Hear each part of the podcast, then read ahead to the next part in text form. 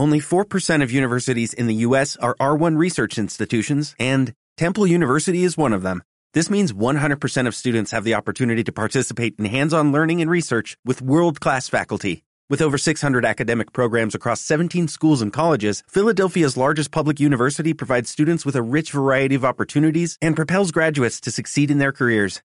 Temple University. Schedule a campus tour today at admissions.temple.edu/visit.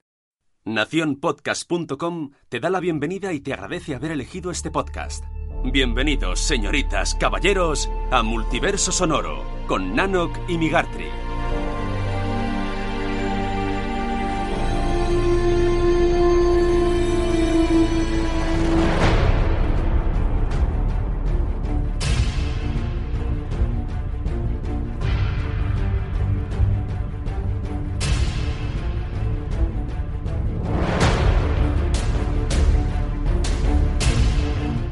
Bienvenidos de nuevo a Multiverso Sonoro en un nuevo episodio, episodio número 24.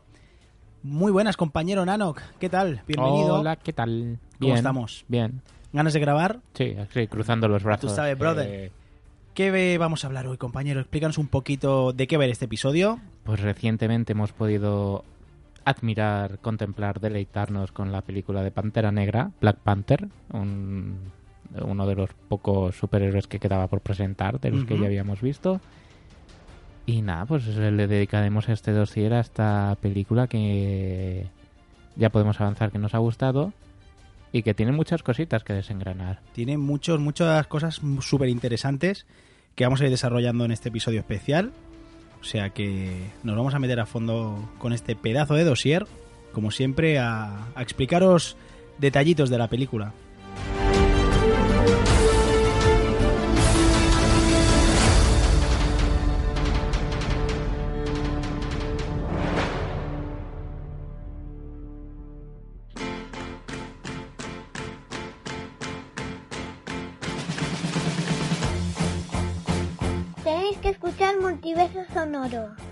Podcast de cine, series y friquerío. ¡A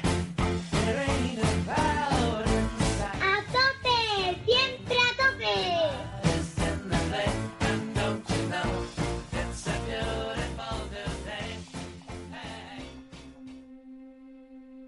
Y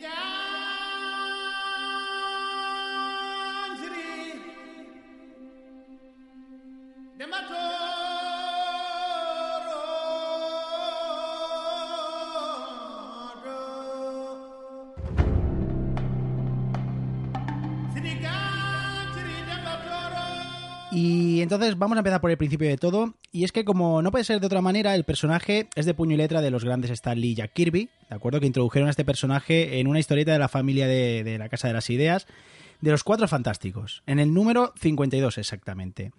En su momento fue muy relevante, puesto que fue el primer superhéroe de, de piel negra.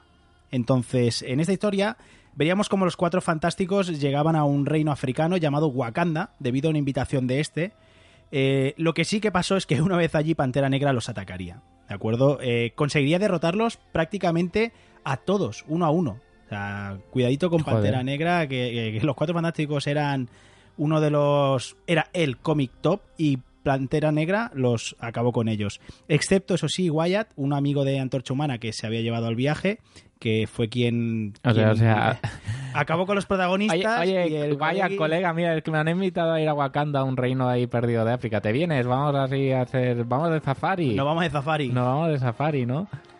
Sí, sí, pues él fue el, el que el único que en ese momento logró acabar con Pantera Negra. O sea, no era un cuatro fantástico y hizo lo que los cuatro fantásticos no pudo. El cuatro y medio. El cuatro y medio. medio fue el que, el que le, les salvó la papeleta. Pues esta historia se escribió en el 1966 y a partir de aquí se desarrollaría una trama propia para el personaje. Eh, como hemos dicho, Pantera Negra es la figura protectora del reino de Wakanda, un reino ficticio, por supuesto, situado en África. Aquí, en este, en este mismo sitio, caería un meteorito en cuyo interior se ocultaba un preciado mineral desconocido hasta el momento para los humanos, el vibranium. ¿Os suena? Porque el escudo prácticamente irrompible del Capi es de este material, ¿de acuerdo? Que En ya el se ha hecho referencia. fílmico. Exacto, ya se ha hecho referencia en alguna vez, en alguna ocasión. Eh, para proteger este preciado regalo divino, la tribu, liderada por Tachaca en ese momento, se ensalzaría, ensalzaría la figura de- del Pantera Negra, que sería el original y primigenio. El personaje obtendría su propia colección a partir del año 1973. O sea que unos añitos más tarde fue cuando empezó a tener su propia serie él en, en solitario. Eso quiere decir que tuvo buena acogida su cameo en Cuatro Fantásticos, Exacto, me imagino. Exacto. Como, eh, como enemigo principal, el personaje se enfrentaría a Ulises Claw, no sé si os suena, que asesinaría a Tachaca, el primer pantera y padre de Tachala. Cuidado con los nombres, Tachaca, Tachala, Mbaku, es un tema bastante curioso. Bueno, pues nuestro protagonista para hacerse con el preciado Vibranium, ¿de acuerdo? Claw, como siempre, em, igual que hemos visto en el universo fílmico, en, los cómics, su máxima era conseguir el Vibranium. Tras un terrible combate, el nuevo Pantera Negra le vencería arrancándole una mano. Que aquí el, el que le arranca el brazo es Ultron. Aquí lo adaptan, lo readaptan y exacto, como vimos en la película de la, la era de Ultron, El fin de semana que fue el fin de semana de, Ultron, El fin de semana de Ultron. le, le arrancó la mano. Que aquí vuelven a hacer un nuevo guiño y le ponen el cañón sónico en la película, que es el que llevaría en los cómics eh, durante prácticamente toda su, su carrera en los cómics. Él siempre ha llevado el, el mítico cañón sónico en- en uno de sus brazos.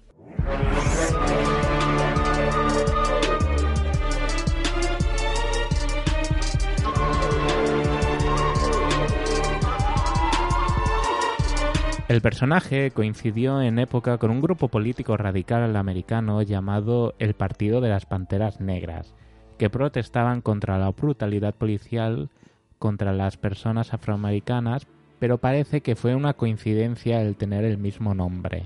Sí, todo el mundo sí que coincide. Demasiada que- coincidencia. Sí, es, es raro, es curioso, pero sí que es verdad que tanto autor como, como entendidos del momento dicen que fue una mera coincidencia, porque los autores buscaron un animal para representar a Pantera Negra, un animal que, que eh, para no poner a un, al Rey León, porque es verdad, si ponían al, al Rey de Wakanda y era un león, era como el Rey León, era ya raro.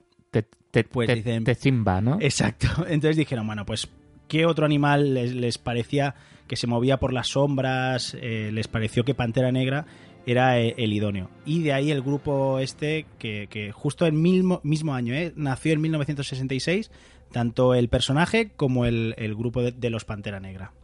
El linaje es heredado dentro de la misma familia, aunque en diversas ocasiones este ha sido usurpado. Los poderes que tiene consisten en una fuerza muy superior a la humana, extrema agilidad y velocidad. Estos hechos vienen dados por la ingesta de una planta que para cualquier persona que no sea de la tribu es mortal. Además, tienen un duro entrenamiento tanto físico como mental, que lo convierte en un gran estratega, experto en combate y un extremo rastreador. Si no fuese suficiente con todo, el personaje porta una armadura hecha con el mismo vibranium que le confiere una resistencia sin parangón.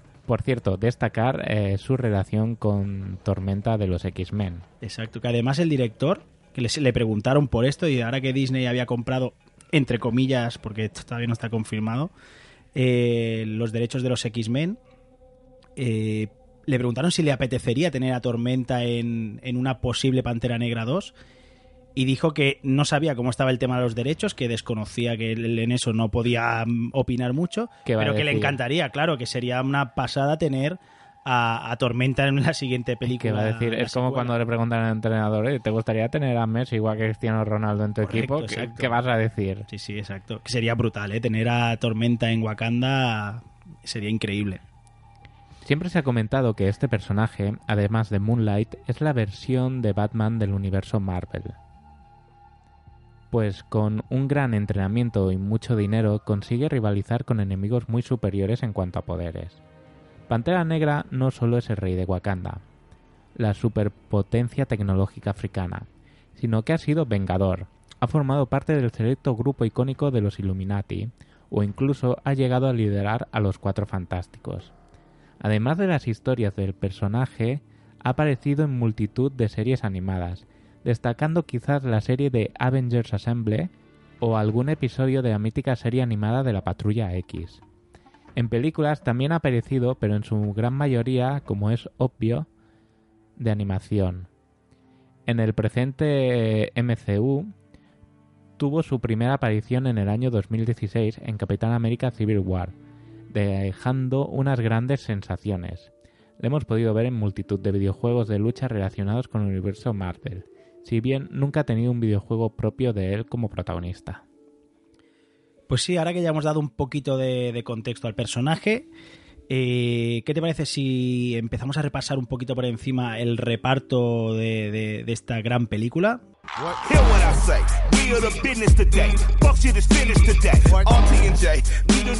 Empezamos, como no puede ser de otra manera, por el protagonista. Vamos a ver qué te ha parecido a ti Chadwick Boseman, que es el, el propio T'Challa, el protagonista de Black Panther. ¿Qué, te, ¿Qué opinión tienes sobre él? A mí, gente que fui a ver la película me dijo, bueno, em, mi señora mujer santa, todo lo que es, me dijo que le había parecido muy inexpresivo, muy serio en algunos eh, momentos. Pero es que si lees el, el, el cómic, el personaje es así, o sea, es, es muy serio, es muy diplomático, tienes un momento de broma, es el típico que cuando hace una broma digo, Dios mío, está haciendo una broma, ¿qué le ha pasado, no? Y yo lo he visto bien, yo, es que me está pasando como con Tony Stark, ¿no? Ahora para mí eh, Tony Stark, que es Robert Downey Jr., pues yo creo que Pantera Negra va a ser siempre este tío. Totalmente de acuerdo. ¿eh? Sí que es verdad que hay gente que no ha entendido la esencia del personaje diciendo eso, que, ay, es que me resulta muy soso. También es cierto que en el elenco hay gente que deslumbra tanto que quizá él queda un poco, un poco desdibujado. Pero creo que totalmente de acuerdo. O sea, es 1-1, o yo, bajo mi punto de vista, ¿eh? tampoco me he leído, estamos en lo mismo, no me he leído toda Pantera Negra, toda su historia, pero lo que he leído me recuerda muchísimo al personaje en el que se basa y creo que entiende muy bien la idiosincrasia de, de lo que de lo que es el personaje en sí mismo pero pero bueno para gusto los colores está claro que la crítica está siendo bastante benevolente con él ¿eh? o sea está gustando no es al que más destacan por lo mismo porque es que hay otros que brillan mucho pero, No, pero es que al menos en la grapa, en, en la colección actual de grapas, que es lo que me estoy leyendo de Pantera Negra, el, el protagonista es de los que menos personalidad o menos complejidad de personalidad tiene. El- toda la gente que tiene alrededor el- son mucho más coloridos, son mucho más matices, ¿no? Exacto. Damos paso a, a una de las estrellas de la película, aclamada por muchos, eh, por otros mm, dicen que se ha exagerado el, el nivel de actuación. Pero bueno, ¿qué te parece Michael B. Jordan? Hoy sí que lo he dicho bien. Este tío es el mismo de los Cuatro Fantásticos, la secuela que Es ya... el mismo. No lo Este diría nunca, ¿eh? Michael B. Jordan, que aquí ¿Cómo pudo hacer- Eric Killmonger. ¿Cómo, Killmonger también el nombre.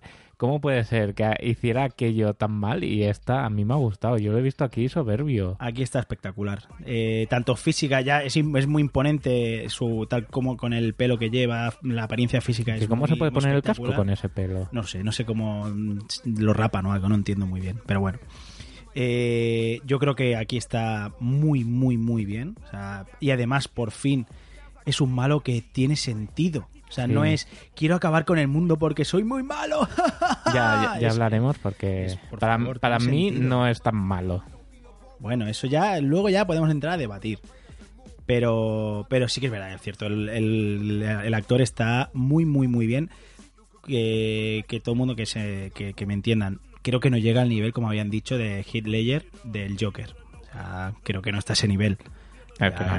Porque hay mucha gente que decía, oh, está al nivel del Joker. No, no, no. Bueno, no, para mí. Habrá gente que es para, que para ellos sí, eh, pero... Está entre los dos Jokers. correcto. Entre el de ni, ni es Bueno, Jared Leto por abajo no, por ni es el otro por arriba. Está, No. está bien. Está muy bien, la verdad que, que cumple con, vamos, sobradamente. Que en esta tercera fase Marvel está teniendo muy buenos villanos. Sí. Muy, muy buenos. O sea que por fin parece que están enderezando un poquito lo que era el punto débil de- del MCU, que era ¿Has dicho el, el puto débil? el punto débil. Ah, perdón. el punto débil. ¡Puto Daredevil! No, pero es, es cierto. Hasta ahora era una de las mayores críticas que se le hacía, que los, los villanos no acababan de tener el peso. Bueno, no acababan, no, no tenían el peso que era No, no. necesario. Y aquí por fin, partiendo de la base que es El el, uno que- típico villano de. el uno que tenía el peso era que- Kingpin. Ah, ah. Eh, lo único que tiene es eso, el lastre, entre comillas, que es el malo tipo de las películas de, de- Hmm. de Marvel, que es tengo los mismos poderes, la, la versión oscura retorcida de lo que sería el, el- el protagonista. Pero aparte de eso, está genial. Pasamos a la siguiente. Lupita Nyong'o, que aquí interpreta a Nakia. ¿Cómo la has visto? La actriz me, me ha gustado mucho el papel. Me encantaba su pelo. Tenía ganas de meter los dedos ahí entre su pelo. y el personaje en sí me ha encantado. O sea, es, Es atrevida. es el, el complemento de, de Techaya perfecto. O sea, me encanta. O sea, una mujer fuerte, independiente, que sabe lo que quiere, que... O sea, ya hablaremos más adelante, pero perfecto. Sí, la verdad que, que Lupita cumple de sobra. Para mí no es el que más destacaría de los roles femeninos de, de la película, pero lo hace, bueno, espectacular, está súper bien. ¿Sabías que este personaje en los cómics eh, le pasa igual? Es un... El, el amor de... Antes de ser Tormenta era el amor de, de T'Challa, pero en los cómics se convierte en una de sus mayores enemigas, por celos. Se acaba, bueno, el típico estereotipo de, Mm, de, de hace de los 80 sí. y se acaba convirtiendo en una archienemiga de, de- de Pantera Negra. Bueno, a ver, la aquí- segunda parte que a hacen. ver qué, hacen- qué- qué harán con esto. Danai Gurira, que sí por el nombre, vosotros diréis, ¿quién es Danai ¿Eh? Gurira? Aquí da vida a Okoyo y es Ah, Michonne no- de Walking no, Dead, que es la aquí interpreta a la capitana Okoye, Okoye, perdón, de las Dora Milaje y increíble, o sea, espectacular. Sale rapada con un tatuaje en la cabeza, bueno, es increíble, o sea, tiene una potencia, tiene tiene toda la fuerza que faltaba quizá en el universo de Marvel de- del rol femenino. Me fascina esta mujer, o sea, me parece, además la actriz está sublime. Eh, tiene varias frases ya míticas cuando ella dice la frase de eh, yo no rindo pleitesía al que se sienta en el Eh, trono. spoiler, Eso es spoiler. Eso es Bueno, spoiler. pero es spoiler. Es spoiler. Ya, Bueno, ya le vale. dedicaremos un apartado más adelante a las mujeres de Wakanda. Ok. Y pues pasamos a la siguiente. Bueno, ¿a ti qué te ha parecido? Que no te he preguntado. No, a mí me ha encantado, la verdad. Es, no, es mi, no, no, no, no se ha posicionado en número uno en general como mi grupo preferido de mujeres guerreras, Pero está ya, ya era hora de Marvel ver ya mujeres tomando las armas. Porque en Thor nos quedamos a medias con las Valkyrias, que sí, sí, que sí, no, pero aquí, ah, joder, sí las toman las armas. Vaya. Eh, la siguiente, Letitia Wright, eh, que interpreta a Shuri, la hermana de, de T'Challa. ¿Qué te ha parecido? En la actuación correcta y del personaje me esperaba un poquito más. Sí, No pues sé, mira, pues a mí ha sido la que más me ha gustado de toda la Un película. poquito más de... Porque en, en los cómics siempre es la que le está empujando y chinchando y casi rivalizando con él y aquí es como... mm, no sé. Bueno, recordemos, para quien no lo sepa, Shuri en los cómics ha llegado a portar el traje de Pantera Negra, ha llegado a portar una armadura de Iron Man en algún cómic, eh, es uno de los personajes más inteligentes de, de Marvel. Esto se dice mucho, hay Mm. muchos personajes que es de los más inteligentes, pero bueno, una sería Shuri. Y yo creo que le espera un, un gran futuro dentro del MCU. Me da la sensación que veremos más cosas de ella, aparte del universo de Pantera Negra, me da la sensación que vamos a ver cosas en la siguiente peli. Tengo la impresión que, que algo veremos de ella. Shuri que sí. En- Sure. Y a mí me parece, me parece espectacular. O sea, la peli me, me- Además, es de las que aporta un poquito de humor, que hay muy poco humor en esta película. Esta de las que aporta un poquito de humor. Eh, me parece me parece espectacular, me gusta muchísimo esta actriz como lo hace como lo hace aquí. Mm. Siguiente, Martin Freeman, que aquí interpreta al, al agente de la CIA Everett Cross, eh, Everett Ross, perdón. Carros. Eh, ¿Qué te pareció? Bueno, tenían que poner la notita blanca en la película para que los americanos no se aburrieran, supongo. Y colaron el personaje de, esa manera. Sí, pero bueno, este, este señor, eh, yo no, no- la verdad que no lo conocía, pero preparando el dossier sí que he visto que el, el Everett eh, Ross ya sale en los cómics y, y el rol tiene el mismo, es un agente de la CIA que siempre está en todos los fregados. Que es un poco lo que le pasa a este, que cuando no se, sin darse cuenta, está en medio de unos marrones que dice, ¿por qué solo hay un único agente de la CIA y por qué siempre está este señor aquí? Es el- lo que hacía Nick Fury en la fase 1, pues es lo que está haciendo este en esta fase 2, ¿no? Es el nexo de, de conexión entre todo, ¿no? Un poco. Sí, bueno, la diferencia es que el otro era el jefe y este muy bien es como si no, si no manda asesor, porque está sí, está es un no sé. personaje un poco peculiar, pero bueno, es Martin Freeman, o sea, Sí, sí. hola, increíble este señor. La verdad que está, está muy bien. Eh, bueno, luego un par de personajes muy rápidos, porque eso tampoco. Tenemos aquí a Daniel Kaluuya, que es Wakabi, uno de los líderes de una de las cinco tribus, y a Winston Duke, que es Mbaku, que es el líder de los monetes. ¿Cómo los has visto? Los monetes. Eh, los monetes y el otro, los dos, ambos dos. Son los dos. Uno es el que. me- mejor amigo de. Sí. de. de T'Challa. Y el otro, uno de sus personajes en disputa dentro de las cinco Bueno, tribus. Porque hay una única tribu El que primero un poco enfadada. plano, tampoco tenía mucho guion Sí, ni no. mucha. O sea, Le quieren dar un poquito más profundidad con el tema del ah, asesinato. padre y tal, pero. Pero bueno, sí es verdad que tampoco, a ver, al final es un poco la excusa para que Ah, tampoco Killmonger puede- no esté solo. Tampoco pueden enviar a todos una historia de. contar una historia de, de 20 minutos de cada personaje. Y el y en Baku, el rey mono, Ya me esperaba alguien más mazao, ¿eh? Como el Rey Mono. Porque siempre en los cómics era como el doble o el triple de grande que. ya, pero es que es muy difícil. Si coges un, que una persona normal, a conseguir ese efecto. eh, Nos pasó, a mí me pasó un poco con Daredevil. Claro, te esperas un, un Kingpin gigante, porque en los cómics es como tres veces el tamaño de una persona normal. Pero obviamente eso, con una persona normal, si no usas CGI, que también quedaría raro. Me esperaba ahí un tío, una, una talla tipo de rock o yo qué sé. Podían haber cogido un All Black o alguna cosa de estas, que Sí, hombre, son sí, armarios puede, de dos cierto. metros y medio. Podrías haber puesto a alguien más, más grandote. Eh, por último, no me quiero olvidar, eh, Forrest Whitaker, que es el que es Zuri, el, el monje, el que prepara todas las ceremonias, como lo has visto. Bien. Bueno, pues, he visto a Boris Whitaker, que es lo que siempre que sale Boris Sí. Whitaker dice, "Ah, mira, Boris Whitaker. Fo- Forrest, Forrest. Forrest, bueno, lo que sea. Pero es verdad, sí, es verdad, te doy la razón, siempre hace el mismo papel. Sí, sí. El de ahí súper intenso, todos estos... es Con el ojo ahí, que le- te quedas mirando el ojo Bueno, el ahí. ojo pobre no creo que pero, lo haga pero es queriendo. hipnótico, te quedas mirando el ojo en la pantalla. Pero bueno, Que- tiene, tiene carisma el tío, que ¿eh? sale, Sí, es verdad que hace siempre sale- su mismo o sea, papel. en, pero- en- en una en un flashback sale el de joven y al actor le pusieron los mismos ojos, la misma caidita de, de- de párpado de claro, pobre, ¿qué, qué O sea- a hacer? Y por último, y, y- pero no menos importante, Andy Serkis como Ulises Claw, ¿cómo lo has visto? Yo creo que es uno de los grandes divertido, aprovechados, o sea, está divertido.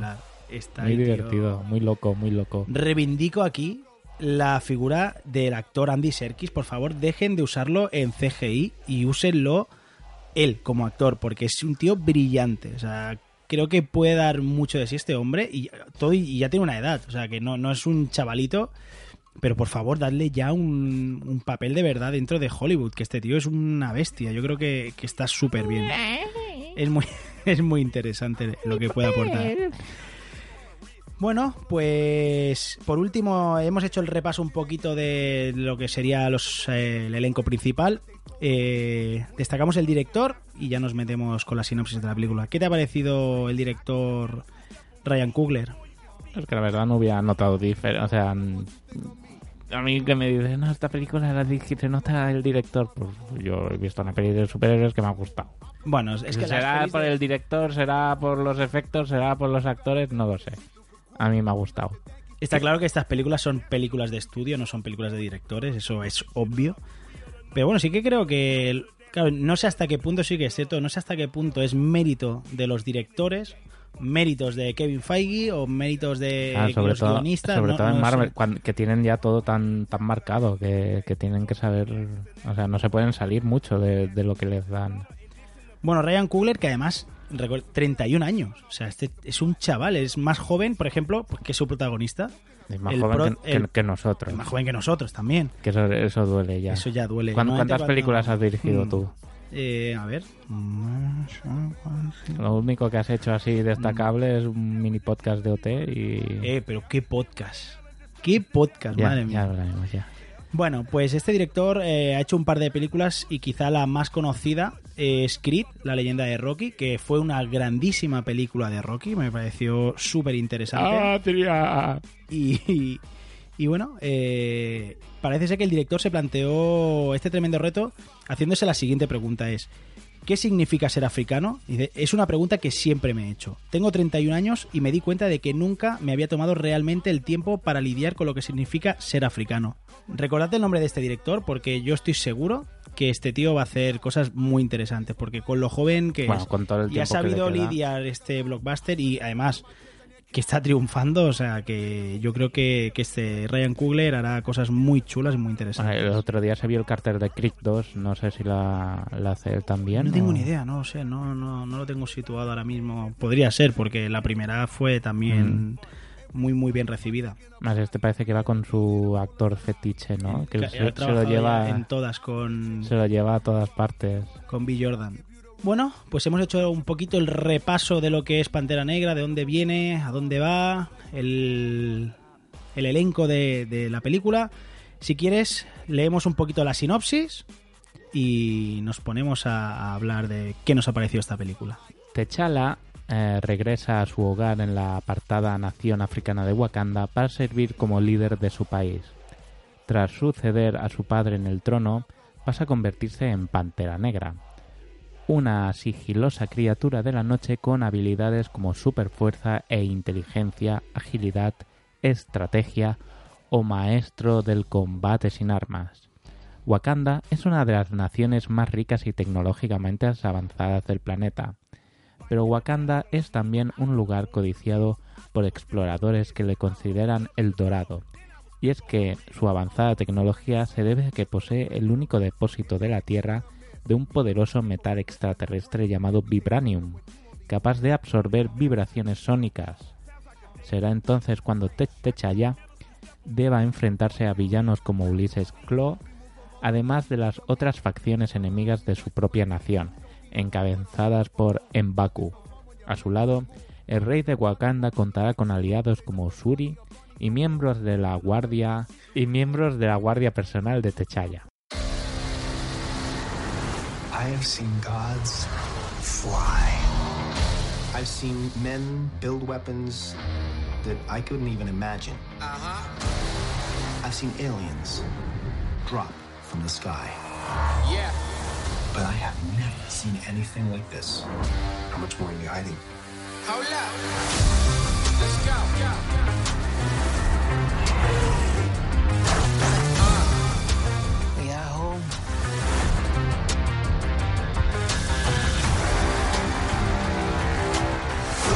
My son, it is your time.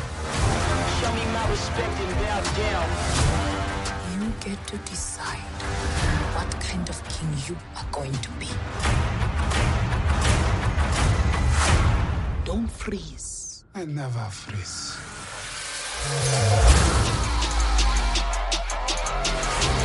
The revolution will not be televised. Show me my respect and bow down. We own ya. We own ya. We only getting started now. Cause we own ya. Everybody think they know me now. Cause we own ya. You and I'm a homie. Cause we own ya. I waited my entire life for this. The world's gonna start over. I'ma burn it all. What happens now determines what happens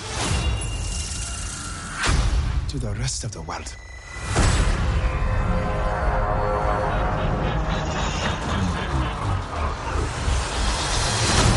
You will not be able to stay home, brother. You will not be able to plug in, turn on, and cop out. The revolution will not be televised. Let's have some fun.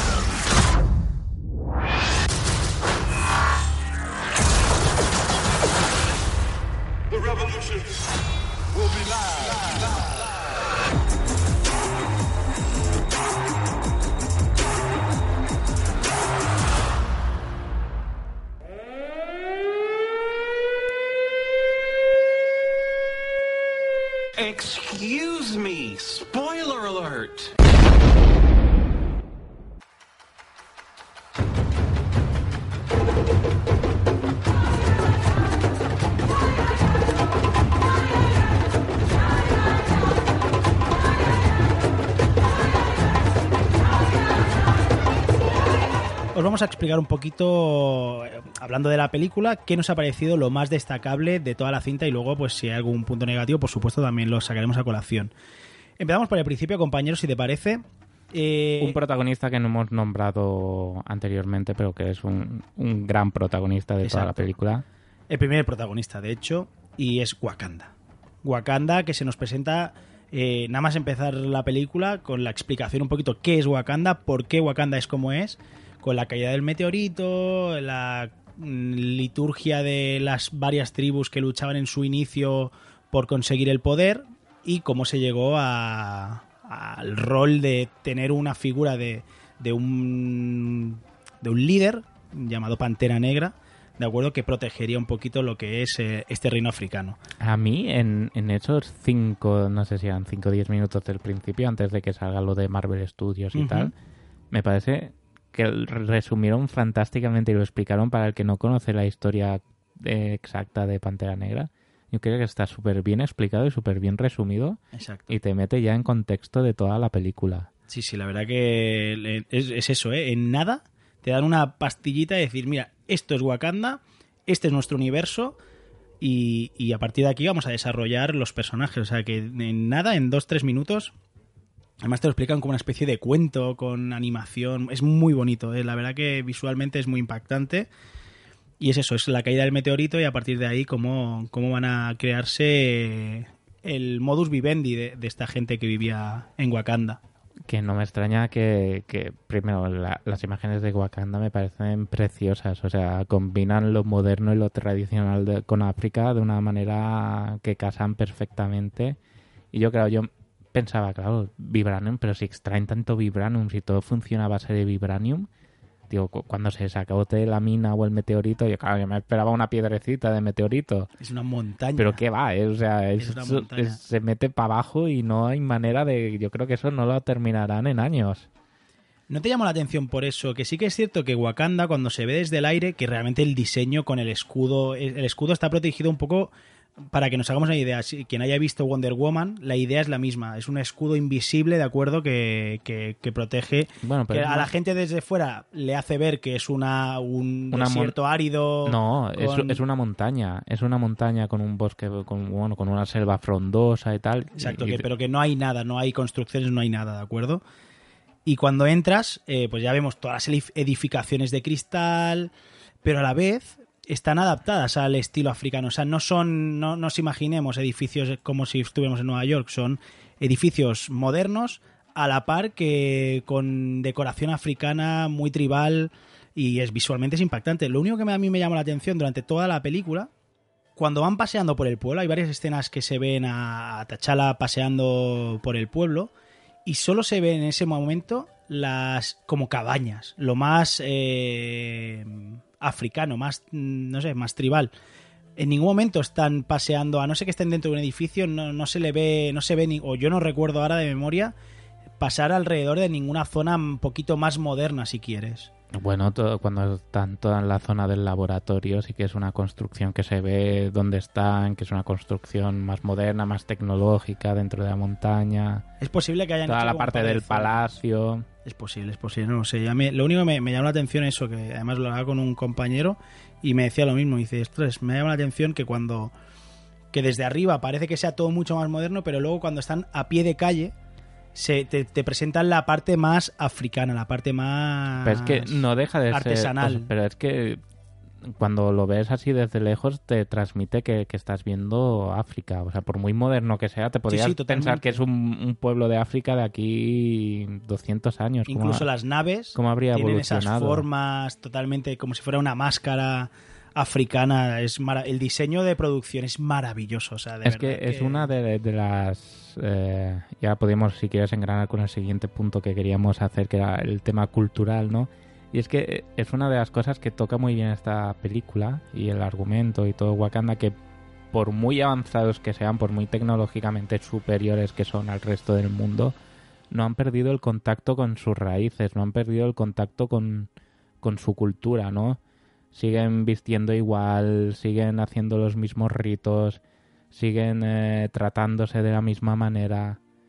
Y me parece que es un equilibrio y algo muy interesante y que es algo que está muy arraigado a la gente de, de, de, de África, ¿no? También decir que cuando decimos África, eh, África es un continente, no es un país, sí. o sea, engloba el- el muchísimo. concepto, el África como concepto concepto, África, sí, pero muchas veces hacemos el Lo safa- simplificamos, sa- safari, leones y, y masáis y decimos África. Y no, África es tiene muchas más vertientes que todo eso, ¿no? Pero bueno, es el concepto para entenderlo. Y a mí me gustó mucho ese contraste entre lo más puntero y lo más... eh, Mundano, lo más. sí. Sí, sí, la verdad lo, que es, lo más estupendo. muy bonito. Muy bonito, la verdad que sí, es cierto, es que es muy bonito, es que te entra por la vista, o sea, a mí el diseño, el diseño es increíble. La banda sonora también acompaña muy bien, Sí. o sea, tiene una banda sonora que es increíble, con tambores, con, con ritmos muy étnicos. La verdad que todo lo que es el diseño a mí me ha parecido de 10, o sea, de 10, increíble. Avancemos un poquito. Sí, porque dentro de la cultura de Wakanda está pues todo lo que representa la, la familia real, ¿no? El, el linaje real, eh, todo lo, lo que se utiliza para seleccionar al rey, ¿no? Cuando muere una persona. Se hace un ritual, se presentan las cinco tribus. bastante inicial cuando tienen que decidirse el, el- rito de la ceremonia para nombrar al, al que va a ser sucesor, al que va a ser el futuro rey. Eh, la tradición marca que eh, el hijo de- del fallecido rey a priori es el que se postula en primer lugar como, como sucesor, pero eso no quita que primero tiene que partir con la base que cualquiera de las otras cinco tribus o de las otras, sí, Mm. cinco, cuatro, claro, si él- bueno, es igual, no me acuerdo si él es de Son una, cinco y él es una. él vale. Entonces se postula que una de esas personas por tribu puede entrar en combate y si vence, pues eh, sería el que esa tribu a partir de ese momento la que iniciaría el reinado, entre comillas, de, de Wakanda. Y a mí me gustó también el detalle de, y si hay, ah, vale, ahora nadie de otra tribu, ¿hay alguien dentro de la misma tribu que le quiere... Exacto. Que, su hermana, aquí su hermana esperaba- hace la, mago la hermana hace la mago, hace la broma como yo quiero, pero es que yo me esperaba, de por, por como conocía al personaje en cómic, que ella dijera, yo quiero, o sea, ¿por qué tiene que ser el, el- el rey? Yo quiero tener mi posibilidad de ser la reina. Exacto. O sea, yo me esperaba que realmente saliera de verdad. Pues hubiera sido curioso, pero también es verdad, por una parte hubiera sido muy guay, porque mm, leches, ¿qué pasa? Que, bueno, entiendo que porque él es el primogénito, es el hermano mayor, quiero pensar que no solo es por ser hombre, me gustaría pensar que no solo por eso, sino porque es el, el hermano mayor. Pero por otra parte, si hubiera pasado esto, si hubiese creado un clima de conflicto. No tiene y- por qué. Porque tiene una relación tan bonita. Las relaciones son bonitas, pero bueno, a ver, o sea, tiene no, no, relación- no es una pelea a muerte, o sea, con que se rinda ya, ya está, ya de esto. Entonces, podían haber peleado de, de tú a tú, en plan de esto, y pues a ver, seguramente se Hombre, podía... hubiese, hubiese sido muy guay se que podía- ella con el traje de pantera negra. Ya ves, pero como no sabemos que no puede ser así, pues hubieran hecho que al final ella acabara rindiéndose o tal, pero que, que hubiera habido esa pugna de decir, coño, pues por mis ovarios yo me presento como candidata a, a- a reina de Wakanda. Sí, sí, totalmente, es cierto, es verdad. Eh, ¿qué que a mí lo que me gusta también de, de- de todo esto es que pese a hacer, como hemos dicho antes, una sociedad súper avanzada y seguir haciendo las tradiciones milenarias que tienen, aunque el, el rey sea rey, no para de estar bajo la supervisión o bajo, sí, supervisión se podría decir, de un consejo del resto de, de los pueblos. Que esto es una cosa que se, se, se pasa mucho en el cómic y aquí lo han reflejado muy bien que es que a medida que, yo qué sé, pues él quiere poner en el cómic, quiere poner para muchas cosas, la solucionaría poniéndose el traje, saliendo y repartiendo hostias. Y siempre da, no, porque ahora Wakanda no necesita un protector, necesita un gobernante o necesita un diplomático. Y esa frase la dice en la película. Y sé que tiene como esa dualidad de, ostras, eh, soy un, el superhéroe de Wakanda, pero también tengo que ser el rey de Wakanda, pero me gustaría irme fuera y hacer cosas, pero no puedo dejar a mi gente aquí. Y eso es algo que pasa mucho en el cómic y lo refleja muy bien en la película. Exacto. Eh, ¿Qué te parece T'Challa como monarca? ¿Lo ves que está atinado? ¿Lo ves que se equivoca en sus decisiones? Porque al final llega un momento que deciden, cuando deciden de, de ir a capturar a, a Clau, porque todo esto pasa porque roban un elemento wakandiano, Hmm. eh, eh, precisamente Clau con Killmonger, y aquí es cuando empieza toda la trama ya. Roban el artefacto, entonces el primo, por así decirlo, de T'Challa le dice, sea, había matado a mi padre, necesito descansar en paz, necesito que este hombre pague por sus crímenes y es cuando van al casino se, y se produce toda esta, toda esta trama de un poco muy James Bond además, es con artilugios facilitados por Shuri que es increíble como... Ya, esto lo comentábamos, que te saca un poco de la, de la serie, ¿no? Esto que va en plan Q, eh, mira, tenemos esto y tenemos esto. A mí me encantó, a mí me, había leído, yo antes de, de ir a ver la película, ya había leído alguna alguna crítica sin spoilers. Y sí que es verdad, todos coincidían que es una peli muy James Bond, porque jugando con un poquito sobre todo con el tema de espionaje, el tema de artilugios, porque Shuri hace un poquito el rol este de, M. Era M, ¿no? La que da M. no, Q. perdón, M es... Lo acabo de decir, ¿no me, ¿no me escuchas cuando hablo? No. Vale. pues...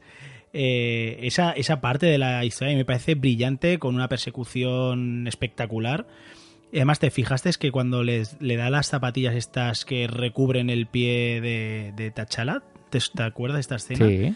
Que le dice, son iguales que una de las... Estas están inspiradas en unas zapatillas de la película que veía papá de, de joven. Se están refiriendo a las zapatillas de Regreso al Futuro. Sí. Que cuando se las ponía, se apretaban solas, pues se refiere a este... A este...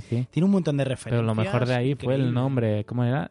Sigitillas. Sí, no me acuerdo. Algo como de entre sigilosa y zapatillas, era como... Sí, algo así, no, no me acuerdo no pero sí tiene un nombre muy, muy curioso.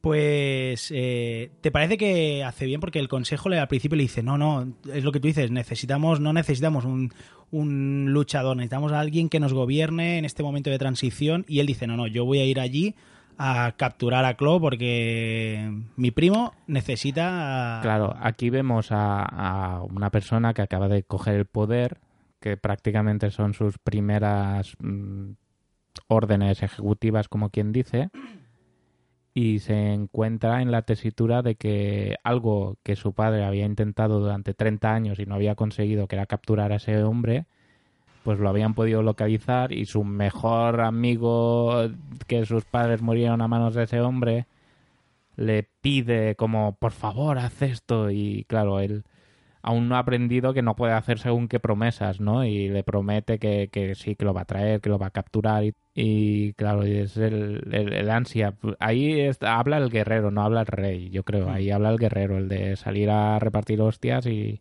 y traer como sea al villano yo creo que ahí monarca, monarca aún no es. Claro. De hecho, él, eh, cuando hacen el traspaso de poderes, él muestra, él enseña todas sus inseguridades que tiene, de no ser superior a, o igual o superior a su padre, de sentirse infravalorado.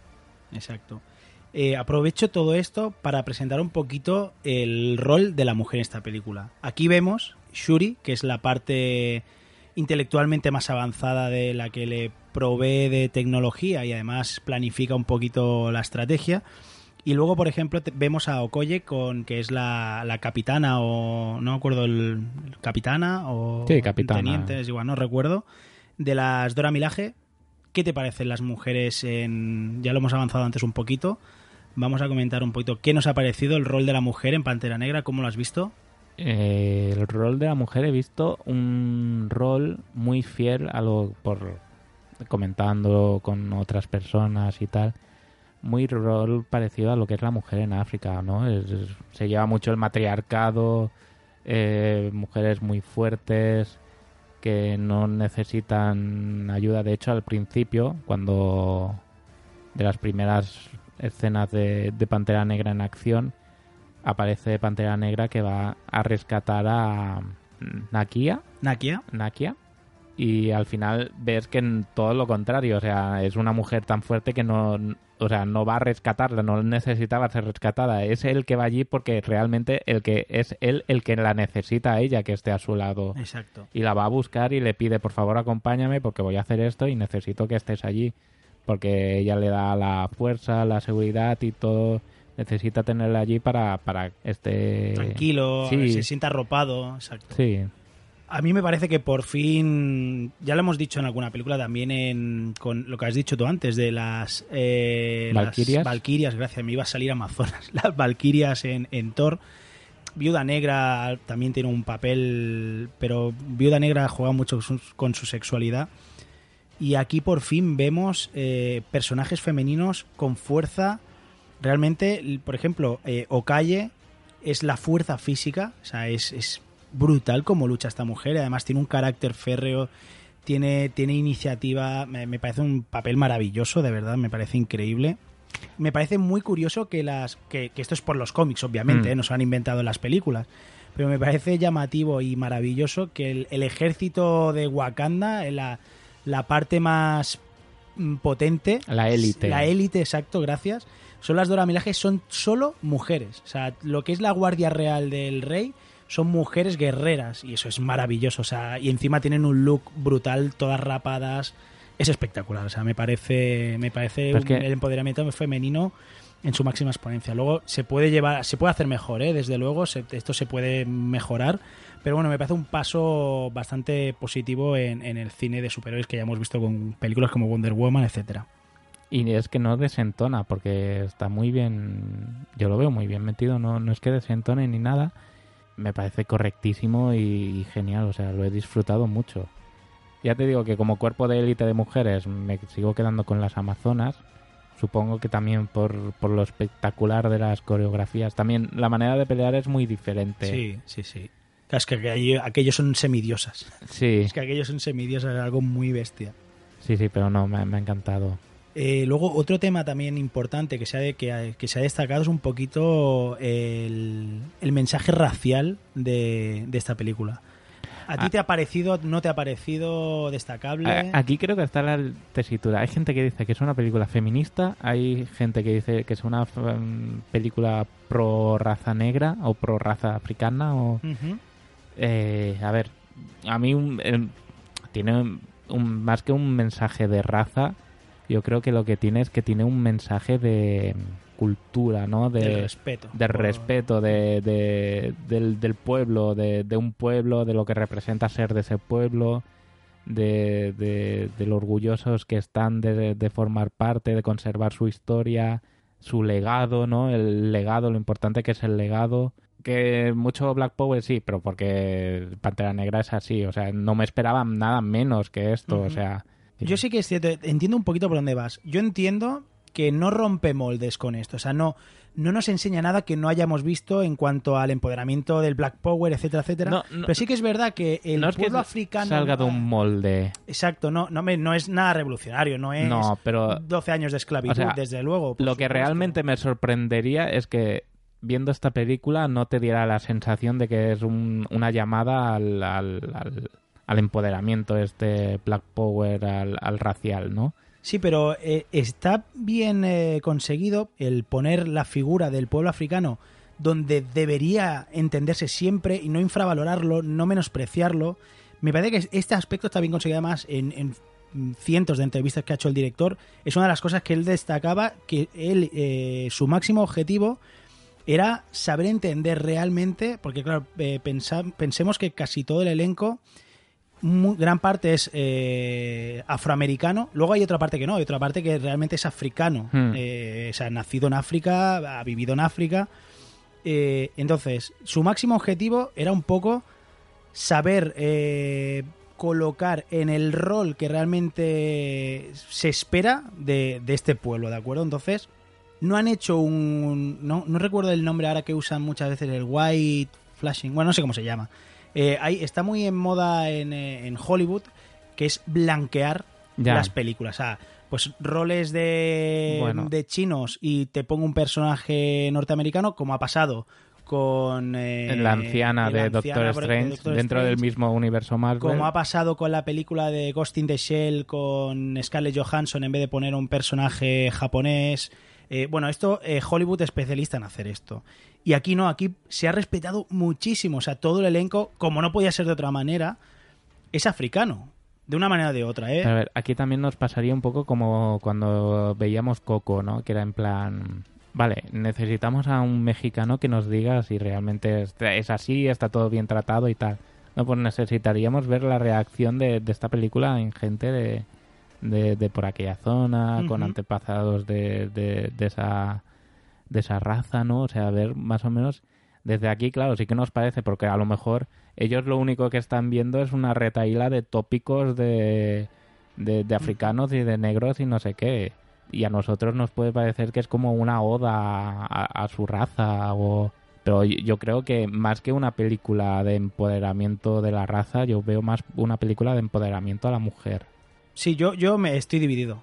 Yo, por una parte, totalmente de acuerdo con el tema de la mujer. Creo que Eh, aquí y- y- se, se le da un ¿Sabes rol... qué es lo que me encanta? Que, que tengamos esta discusión de que si es más una película pro de mujer o Es pro de raza. O es sea, maravilloso, o sea, eso eh, es genial. hecho Y en una película de superhéroes. Exacto. O sea, es brutal. Que pueden ser las dos cosas también, ¿eh? O sea, mm, O ninguna de ambas. Hay Ah. gente que dirá, pues a mí no me parece ni suficientemente femi- eh, fe- feminista ni... ni suficientemente prorracial. O sea, desde luego, eh, siempre se pueden hacer cosas y reivindicaciones mayores que no esto, pero bueno, al final es una película de superhéroes que demasiado, creo yo, eh, de verdad, demasiado que ya tiene un mensaje bastante positivo. Es que lo importante es que, la- bueno, en taquilla en Estados Unidos ha pegado un tirón Está para arriba. arrasando, o sea, arrasando. O sea, el mensaje que da esta película llega a mucha gente y eso es lo O importante. sea, creo tengo yo. aquí algunos datos que los... Pásame datos. dado. Central de datos.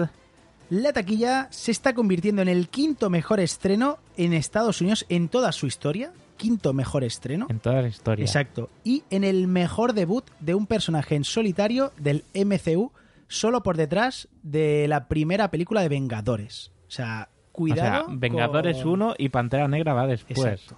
En, en su inicio, ¿eh? Eso no quiere decir que. Yo Ya, creo ya, que. lo- que luego se desinfle. Exacto. o- Yo creo. eh, ayer vi una, una imagen que alguien colgó en Twitter con, con las taquillas, o sea, con la taquilla de final de todas las películas. Y yo creo que esta se va a colocar en quinto lugar. En quinta de 10. y- en- contando con Spider-Man Homecoming, ¿eh? Eh, creo que hay 16, 17, 18, no sé. Sí. Hay tantas que ya no sé cuántas llevamos.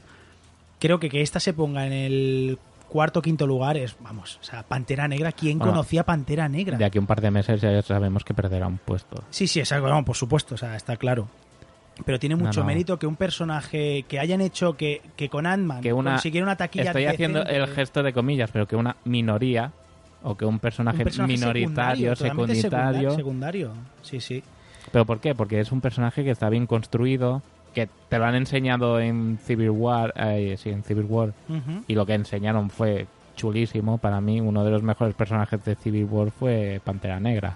Totalmente. Claro, aquí veríamos, pero es realmente una presentación de personaje, porque si ya hemos visto antes, Sí, pero yo es creo lo que, sí, pasará, por ejemplo, película la película de Flash será una presentación de personaje, porque ya hemos visto a Flash en la Liga de la Justicia.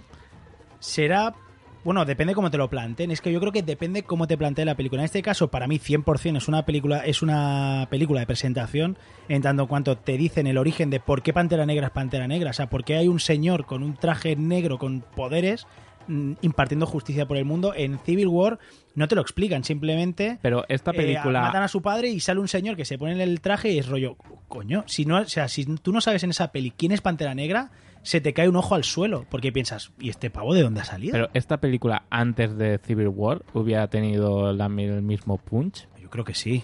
Yo creo que sí, porque precisamente una cosa que quería destacar de esta película es que se entiende, o sea, si tú hoy has llegado al planeta Tierra y te pones a ver una película y ves Pantera Negra y no has visto nada de Marvel, Hmm. tiene peso por sí misma. O sea, no necesitas saber absolutamente nada. No va en, no, nada te va a sorprender en negativo, en plan, ¿y este tío quién es? O sea, otra cosa es que las hayas visto todas y vas a entender matices, detalles, conversaciones. Pero esta película se sustenta por sí misma y me parece un ejercicio muy difícil que hoy en día sean capaces de hacer esto con toda la retaíla de películas que, lleva detrás. Yo también he agradecido que no hayan un, el desfile de cameos, ¿sabes? Como Ujú. forzados, como pasa en Spider-Man con, Hmm. con Tony Stark o pasaba en, eh, en Thor con Doctor Extraño, ¿no? Que parecían como unos cameos forzados que te sacaban de la historia, ¿no? Porque, hostia, ya tiene que venir este y hacer su gracieta. Que también nos lleva al tono de humor de esta película, Exacto.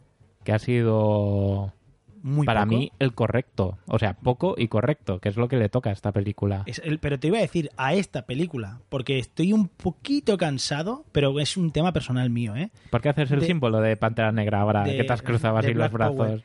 Estoy cansado de la crítica, pero de, de la crítica del humor de Marvel. Señores, eh, son gente con mallas que dispara rayos, corren muy rápido, o sea, relax, relajémonos. Es normal que haya humor, además, es, un, es una opción.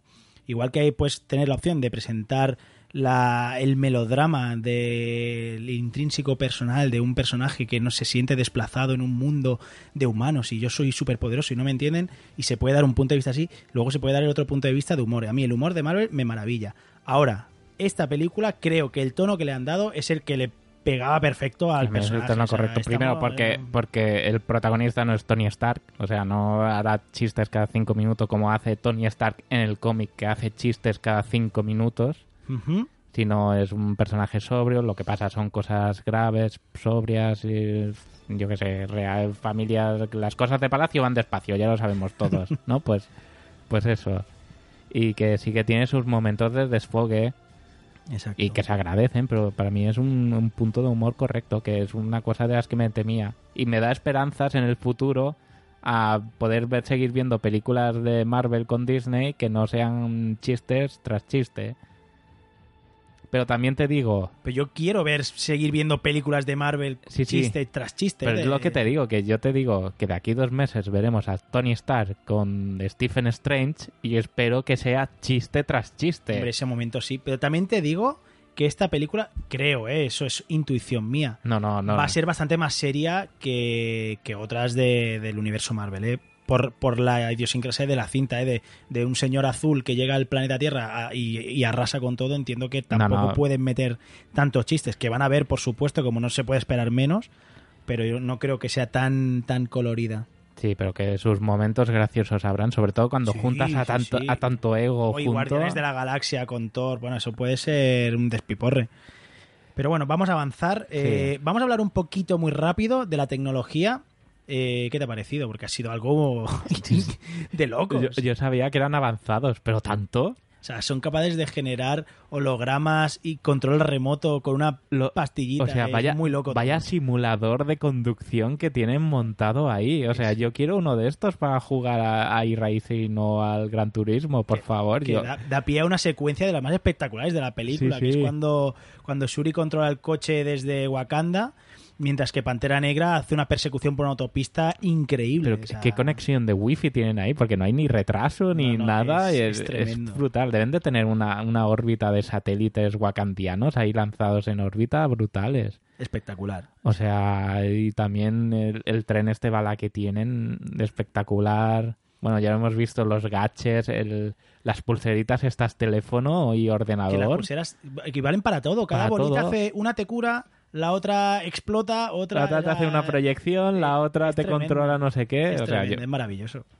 Eh, ¿No te llama la atención cuando explota el coche de que Ulises Club dispara el coche Sí. de Dora Mila, de la de, oh, de Nakia y de Okaye y que se queda con el volante. con el volante Que solo? Ahí es el momento es cómico. un- es el momento humor cómico, Marvel, ¿eh? sí. explota todo el coche y se queda, Se con queda su sillón y el sentadita ahí, volante. Es como arrastrándose unos metros por el cemento sentada. es muy Que gracioso. en ese momento también hay un punto cómico que, que cuando les están disparando en plan la, la que es la capitana de la guardia esta suelta.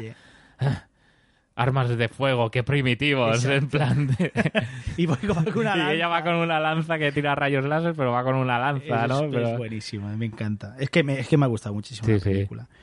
Bueno, pues la tecnología es increíble, o sea... las es- naves que es tienen, brutal. las maneras de El, conducirlas, el traje de generación espontánea, como hemos dicho, mola. ¿compras o no compras? A mí, me, a mí me mola. Yo lo veo necesario, o sea, sí que es verdad que Es un recurso- quizá es- podrían haber hecho, lo podrían haber hecho de otra manera. El recurso pero- literal, ¿no? Para, para un poco. Hmm, Pero bueno, yo lo veo. Se ahorran el. Pues eso, lo que hemos Eh, comentado fuera es- de micro. El momento de me tengo que meter en una cabina para quitarme Es que la ropa. La, la misma hermana, cuando habla la hermana, habla el guionista.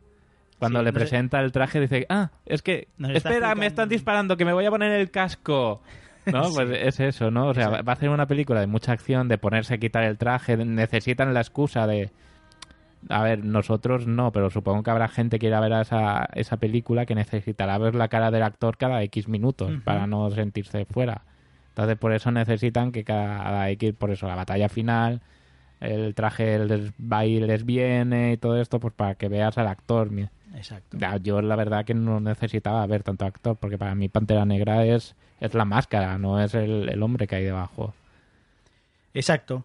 Eh, ¿Qué más? ¿Qué más? Eh, nos metemos, si quieres, un poquito a comentar el Oye, villano. este, porque es, el villano, este es mi punto favorito ¿eh? de todo. El villano es muy interesante. Yo soy pro, pro este villano. ¿Sí? O sea, yo reivindico que este tío tenía derecho a hacer todo lo que ha hecho.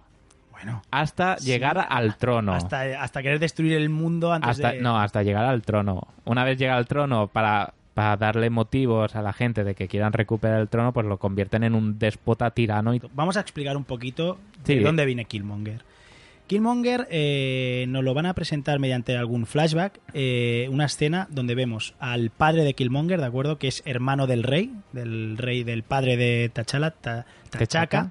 Representa que ha traicionado a Wakanda con el robo de Vibranium.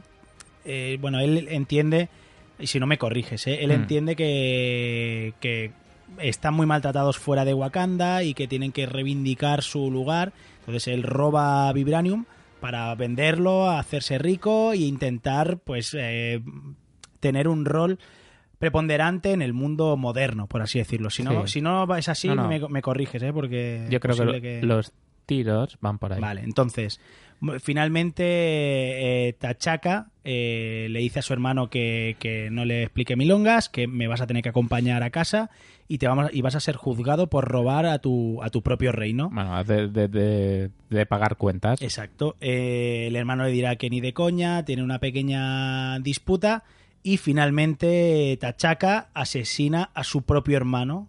¿Vale? Le clava la garra en el pecho, lo mata. Pero fue como un acto reflejo porque el hermano iba a disparar iba a disparar a Boris Whit al, al- Forrest Whitaker de joven. sí. Exacto. Bueno, resumiendo, el hijo verá como su padre ha muerto y ve la nave, entonces empieza a investigar y se da cuenta que quien los ha matado ha sido alguien de Wakanda. Entiendo que no sabe quién exactamente, pero le es igual. Sabe que Mm. alguien de Wakanda ha matado a su padre. Y desde ahí empieza dejan a ge- abandonado a su suerte, sí, además. y desde ahí empieza a gestar su venganza. Exacto, Toda su dejan vida va de- enfocada a eso. Todo lo que hace después, dónde se mete después, Se lo- a los que mata después. SEAL, no sé qué. bueno, Claro, es una preparación física y letal continua. Y entonces, pues eso, llegará a Wakanda, como ya hemos un poquito intuido antes, eh, luchará por el trono con T'Challa. Por un, y por un rito legal, o sea, lo- convoca un rito legal. Puede luchar porque es su derecho luchar por eso. Exacto. Y yo lo defiendo, que es su derecho que pudiera luchar y que si gana es el legítimo rey de Wakanda. Exacto. Y le pega un palizón bastante majo. Joder, sí, sí, lo Y- deja doblado. Y de hecho, la escena que vemos que la lucha en la cascada lo lanza, esa escena está calcada a los Sí. cómics, pero calcada uno a uno. Lo lanza y presuntamente se le da por muerto a T'Challa. ¿de acuerdo? Pero estaba Coronándose. muerto, no, no. Y no estaba muerto, no, no. Bueno, eh, bueno aquí a partir de aquí se confirma la, la- la teoría de que si no ves el cadáver... Exacto, exacto, tal cual. Bueno, luego ya, eh, si quieres, pasamos un poquito a explicar qué pasa con esto, pero vamos a volver a, a la posición del villano. Entonces Sí. el villano se convierte, Killmonger se convierte en el nuevo y legítimo rey de legítimo Wakanda. con todo su poder. Exacto, o sea, con todos sus huevazos. Con huevazos ahí, con cicatrices, pero huevazos.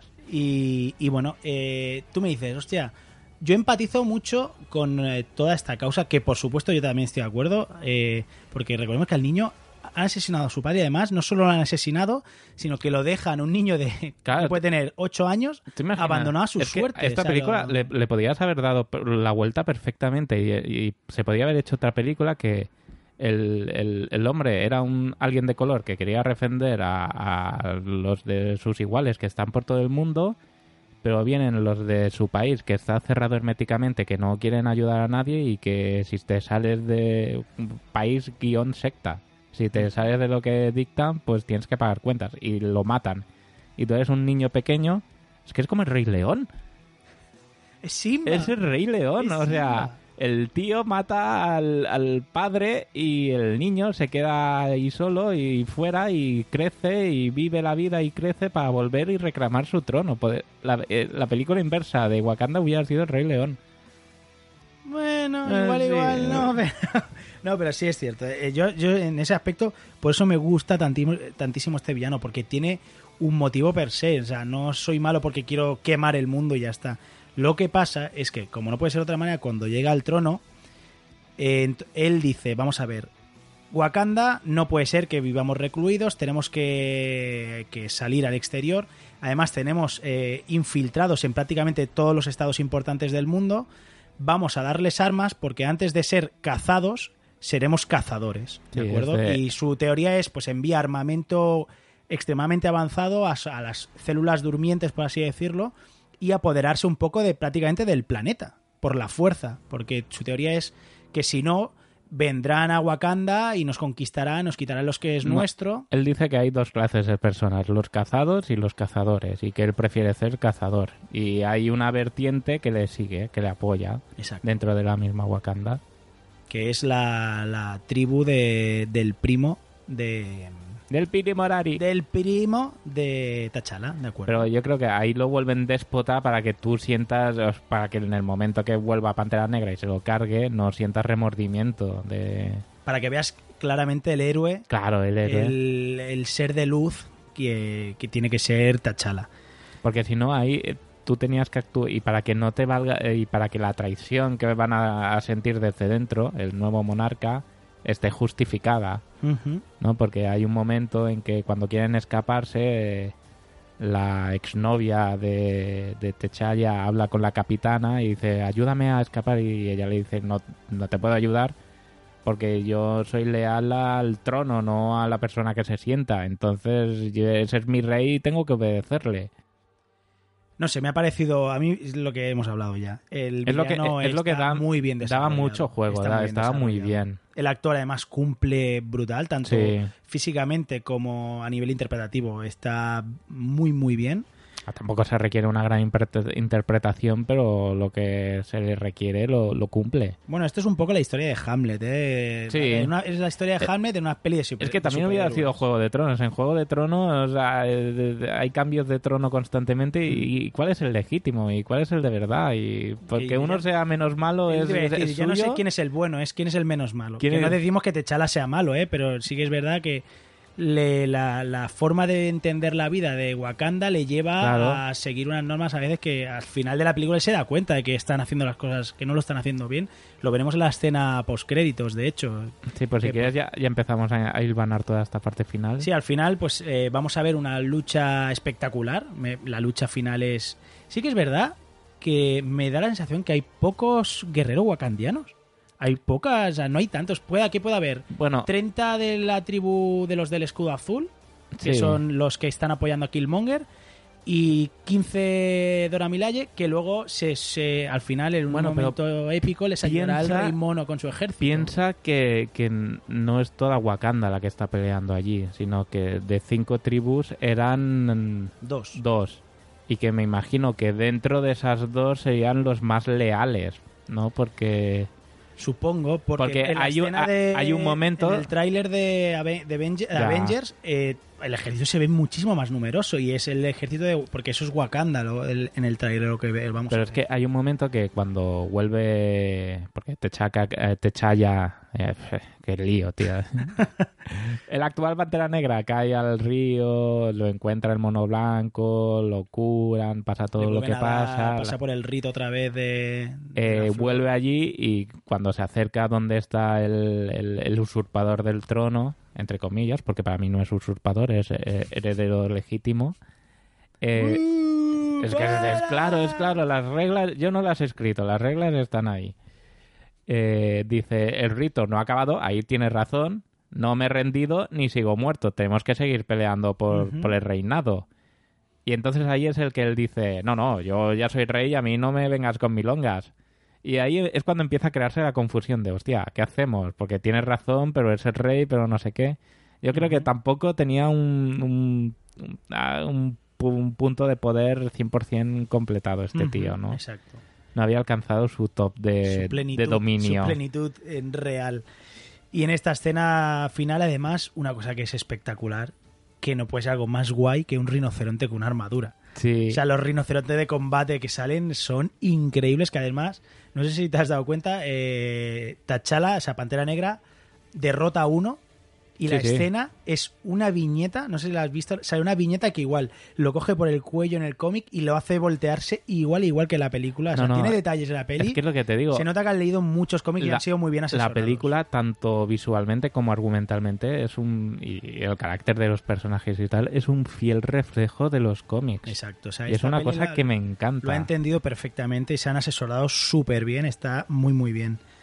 Y bueno, ya para ir acabando, la batalla espectacular, eh, un poquito, veremos a Suri con dos guanteletes de pantera Eso disparando también es, ondas sónicas, eso es que clásico, es un clasicazo. brutal. Es que Suri es, a mí es uno de- mis personajes favoritos desde ya. Y bueno, la, eh, tendremos la típica lucha final. Cuando viste a Suri, ¿no viste a una Riri Williams ahí? Totalmente, Una, o sea, de hecho, una se chiquita joven, de color, súper tecnofanática. eh, O sea, yo veía ahí una, una, Ri- una Riri Williams en potencia. ¿eh? Totalmente. De hecho, esto es spoiler del spoiler. Y además es una paja mental mía. En el tráiler de Infinity War Sí, vemos la armadura Hulkbuster sí. eh, y Iron Man está en otro sitio. O sea, sí. se ve... Eh, Espera, eh, Wichito, tendrías que haber dejado de escuchar hace unos 30 segundos. Bueno, Dios, es muy difícil. Estamos en la zona de spoiler, por favor. Bueno, Wichi, pásalo 30 segundos, que esto es lo que voy a tardar en decirlo. En esta armadura, Sí. yo tengo la teoría que quien está dentro es Shuri. Y si no, al tiempo. Pues yo tengo la teoría de que quien realmente está dentro es Banner. ¿Sí? Sí. Bueno, ya lo veremos. Porque. Banner eh, ayudó a crear al Hulkbuster junto con Tony Stark. Sí. La crearon entre los dos. Sí, sí. Ah, que era Verónica, me parece que se llamaba. Verónica era el proyecto de defensa, exacto, sí. Hmm. Claro, porque Hmm. Bruce está en Wakanda, se ven imágenes con Viuda en Wakanda. Sí, sí. Y, Bueno, no, y no desde el principio, o sea, viendo el tráiler... Qué ganas tengo, por Dios, de ver Dios mío, que pase el tiempo ya, por, favor. Ah. El tráiler me hizo muchas ganas de querer ver esta película. Y esta película me ha dado muchas ganas de ver Vengadores. Imagínate la escena en Wakanda de la lucha. Bueno, bueno, bueno. Bueno, ya, Bueno, ya sí, es igual. o sea. Vamos a, a matar esto. Para finalizar, pues lucha de panteras. Eh, como no puede ser de otra manera, se alzará con el con la victoria Tachala. Y al final. Qué guapos los trajes, eh, me molan mucho. Espectaculares. Mm, eh, Lo de eso de que cargaba la energía El tema cinético. cinética y luego lo Ay, me- soltaba. me mola mucho. Sí, pero Me era, era como, va, para ir directo al grano, te cargas a 20 de un golpe y ya Pues yo está. sabes que porque creo, aparte de porque queda muy espectacular, ¿sabes por qué tengo yo mi teoría que lo han hecho? Para diferenciar la lucha de panteras. Porque el traje es el mismo, prácticamente algún ribete cambia, pero el traje en sí es el mismo. Entonces el bueno era el que iba de lila y el malo iba, se cargaba de amarillo. Y es una manera visual muy rápida. Bueno, porque de- uno lleva el, el collar plateado y el otro el, Sí, el pero collar dorado. En muchas escenas eso es que era inapreciable. Entonces, al darle la energía cinética se van cargando y se volvía, pues eso, uno se iba volviendo de Para color liloso y, visualmente era más fácil. También puede Tengo yo ser. la teoría. Pero para esa gente que no está acostumbrada a ver peleas de, de superhéroes De que son iguales. O sea, tú cuando lees cómics que es su- Superman versus Superman, que dices cuál es cuál, lo, lo ves, lo entiendes. Sí. Vamos a ver una última cosa, ¿de acuerdo? Aparte de la escena post que lo dejaremos para el final final. Lo dejaremos de postcrédito. Gema del alma, ¿sí o no estaba en Wakanda? ¿Tú cómo lo ves? Mm, no lo había pensado hasta que me lo has dicho. Tiene sentido que esté en Wakanda, porque así se explicaría por qué Thanos. Thanos ataca a Wakanda en el tráiler de Vengadores Infinity War. A todo esto viene porque yo antes, fuera de micro, le he explicado que yo creo que la última gema que falta, que es la gema del alma, yo creo que sí está en Wakanda. Hay mucha crítica que decía que todo el mundo esperaba verla aquí antes de, de la última peli de Vengadores. Y al no verla, la gente se ha quedado un poco decepcionada.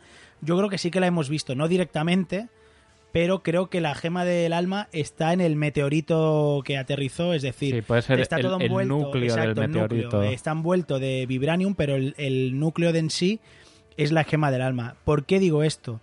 Porque el rito que hacen eh, durante la película, crecen unas flores allí al lado del meteorito que, y estas flores, eh, de- después de procesarlas, la ingieren y es lo que otorga pues eh, fuerza, etcétera, etcétera.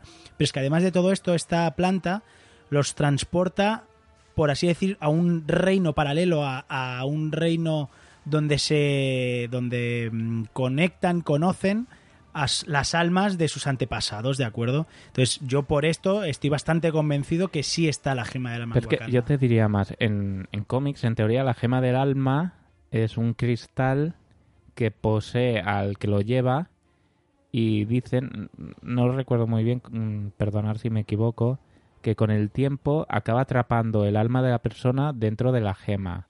Entonces, lo que posiblemente podíamos haber visto como la ensoñación de los eh, antiguos panteras negras son las almas eh, dentro de la gema que están viviendo allí. Podría ser. Y él al tomar esto, pero esto me lo saca de fuera, esta teoría me la rompe cuando el usurpador, que no es usurpador, pero para que lo entendáis, eh, toma la piedra y ve al padre, porque el padre en ningún momento ha, ha tenido contacto con esa, ese líquido, con la planta esa.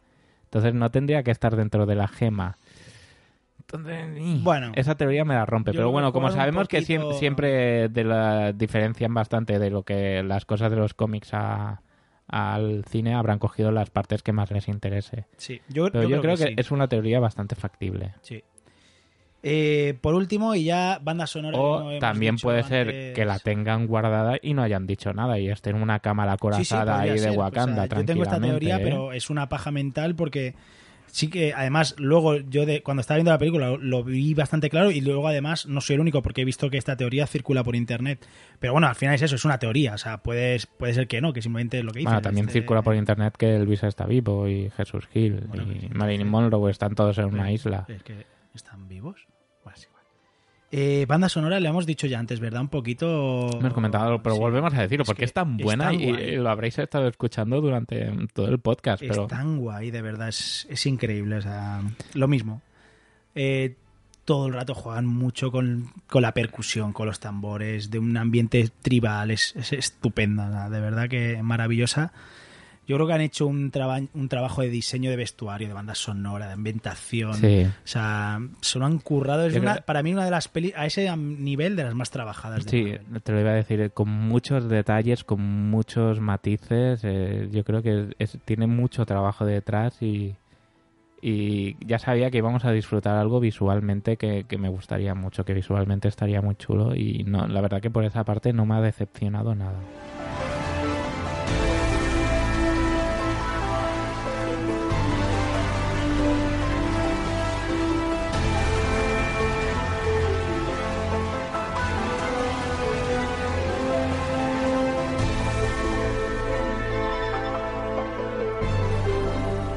Escena post-créditos, compañero. La ¿Qué te- primera. ¿Qué te han parecido la primera? Me ha encantado lo de...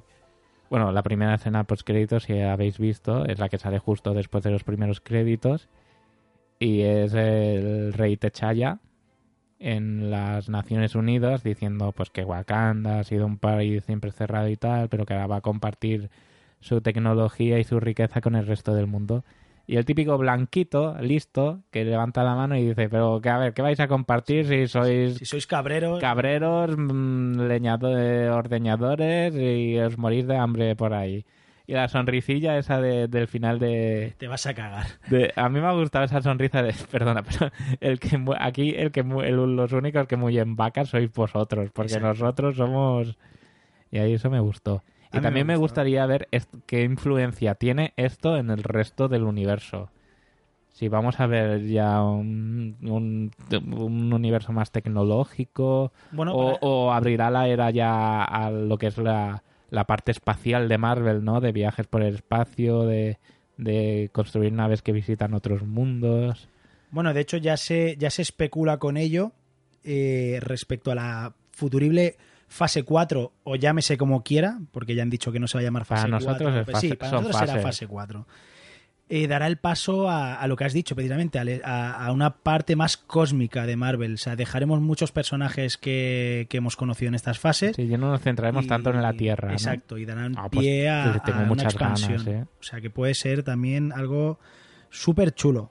Y la segunda escena post créditos, Para mojar bragas. ¿Sí? Sí. Ay, pues a mí Hombre, me dejó es como... Para las mujeres, sí, ¿no? Bueno. ahí a, a Bucky de, de, de, de- Con la túnica. de Zulu ahí. Bueno, pues eso, la- en la segunda escena post, créditos vamos a ver a Bucky, ¿vale? A Soldado Invierno, cómo está despierto y está, pues eso, integrándose un poquito en lo que es la cultura de Wakanda. que está curado, vamos, que ya Exacto. no. Por mucho que digas Trogia, Potia, A mí Zuntra, me gusta, me, me gusta, pero era obvio. O sea, ya sabemos que va aquí.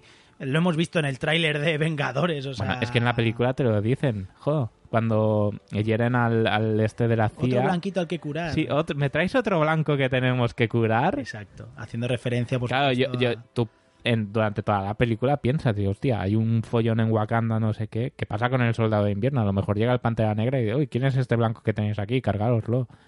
Sí.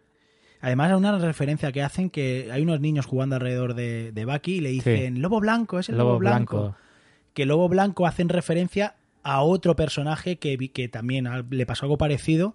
Eh, bueno, estuvo viviendo en Wakanda muchos tiempo, muchos tiempos, mucho Muchas tiempo. Y le llamaban, antes se puso también un traje que era como una especie de pantera blanca y le llamaban Lobo Blanco. que Tenía un diseño muy chulo también. Que recientemente, si habéis visto alguna de las series últimas que hay de Spider-Man de animación, es una chica que hace el grupo con, con uno... No lo he con visto. un, hay- sí, es el Spider-Man... jo- es joven, pero no es Miles Morales, y tiene como un grupo de apoyo que es eh, un Nova, Que es Nova, pero es un Nova adolescente. El hijo, ¿no? Si no, Sí. el de los cómics era como el de Champions, Sí. el hijo. Eh, Power, no sé qué, un negraco así súper fuerte, que es una especie de Luke Cage, pero es Power Man o algo así, me parece. No me acuerdo. Mm. La chica esta que va como una pantera blanca. Y. Me quiere sonar. Falta- me quiere falta sonar uno. visto el diseño que lo dice. Y falta uno. Ah, no me, de- no me hagan. Ah, me falta uno. Ah, y, y Danny Rand. Ah, vale. Hay un puño, de- puño de hierro. Valoración general. Valoración general, a mí me ha gustado muchísimo. O sea, yo sé que ya tengo la etiqueta de que a mi Gartry le gusta todo, e- es cierto. Además, soy feliz de que me guste todo porque lo no. disfruto con una intensidad que Yo, a yo mí te, me- me- yo te envidio muchísimo, digo, ojalá tuviera esa alegría y ese desparpajo al ver las cosas que me gustaran tanto y me realizaran tanto. O sea, eres una persona digna de envidiar. No, no, en serio. gracias. Además, No, porque, no, porque no pasas por las puertas tampoco. me, me encantó. O sea, yo salí de la, de la película me, a nivel...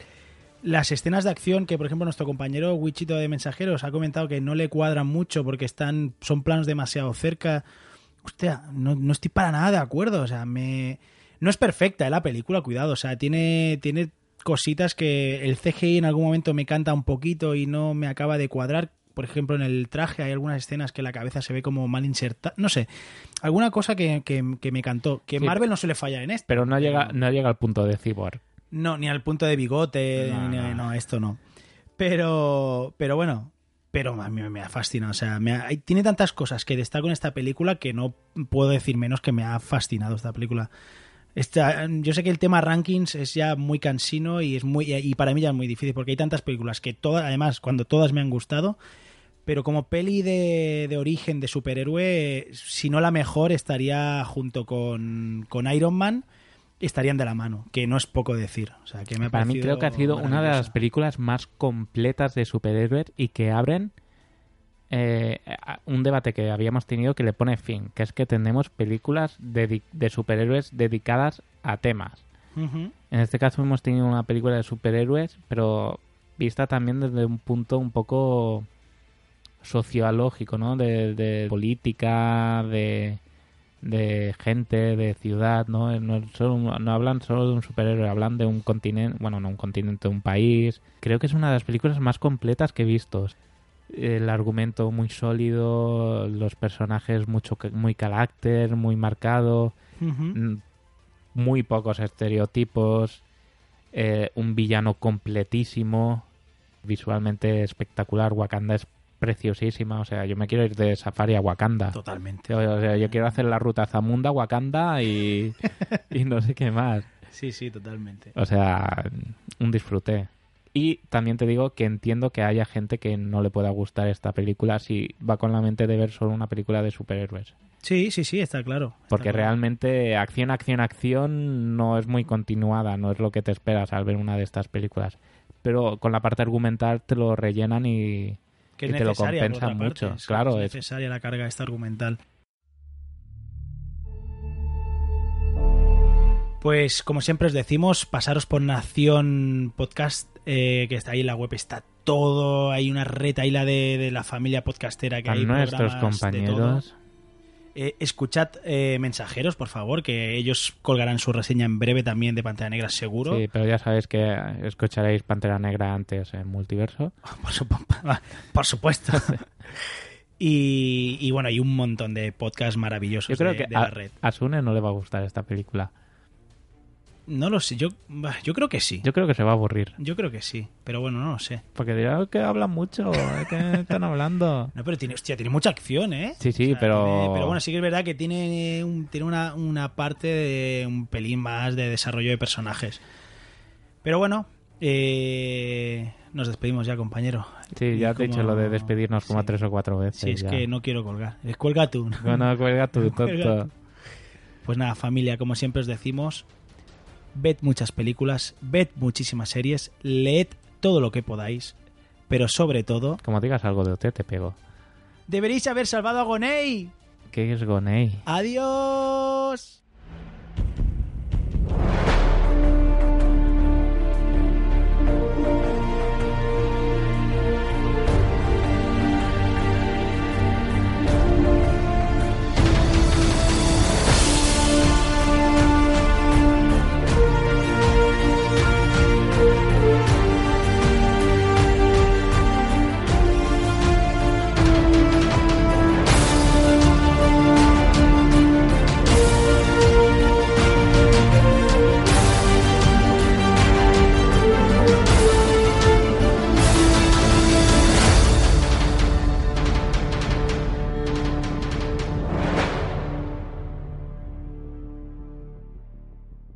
¿Pero qué es Gonei? Agonei.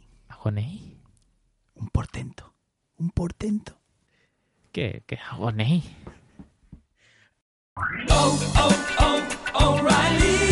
¿Necesitas ayuda? En O'Reilly Auto Parts te ayudamos. ¿Necesitas algún consejo? Te aconsejamos. Nuestros profesionales en autopartes están siempre disponibles para ayudarte a encontrar lo que necesites. Excelente servicio al cliente es solo una de las ventajas que ofrece O'Reilly Auto Parts. Los profesionales en autopartes. Oh, oh, oh, O'Reilly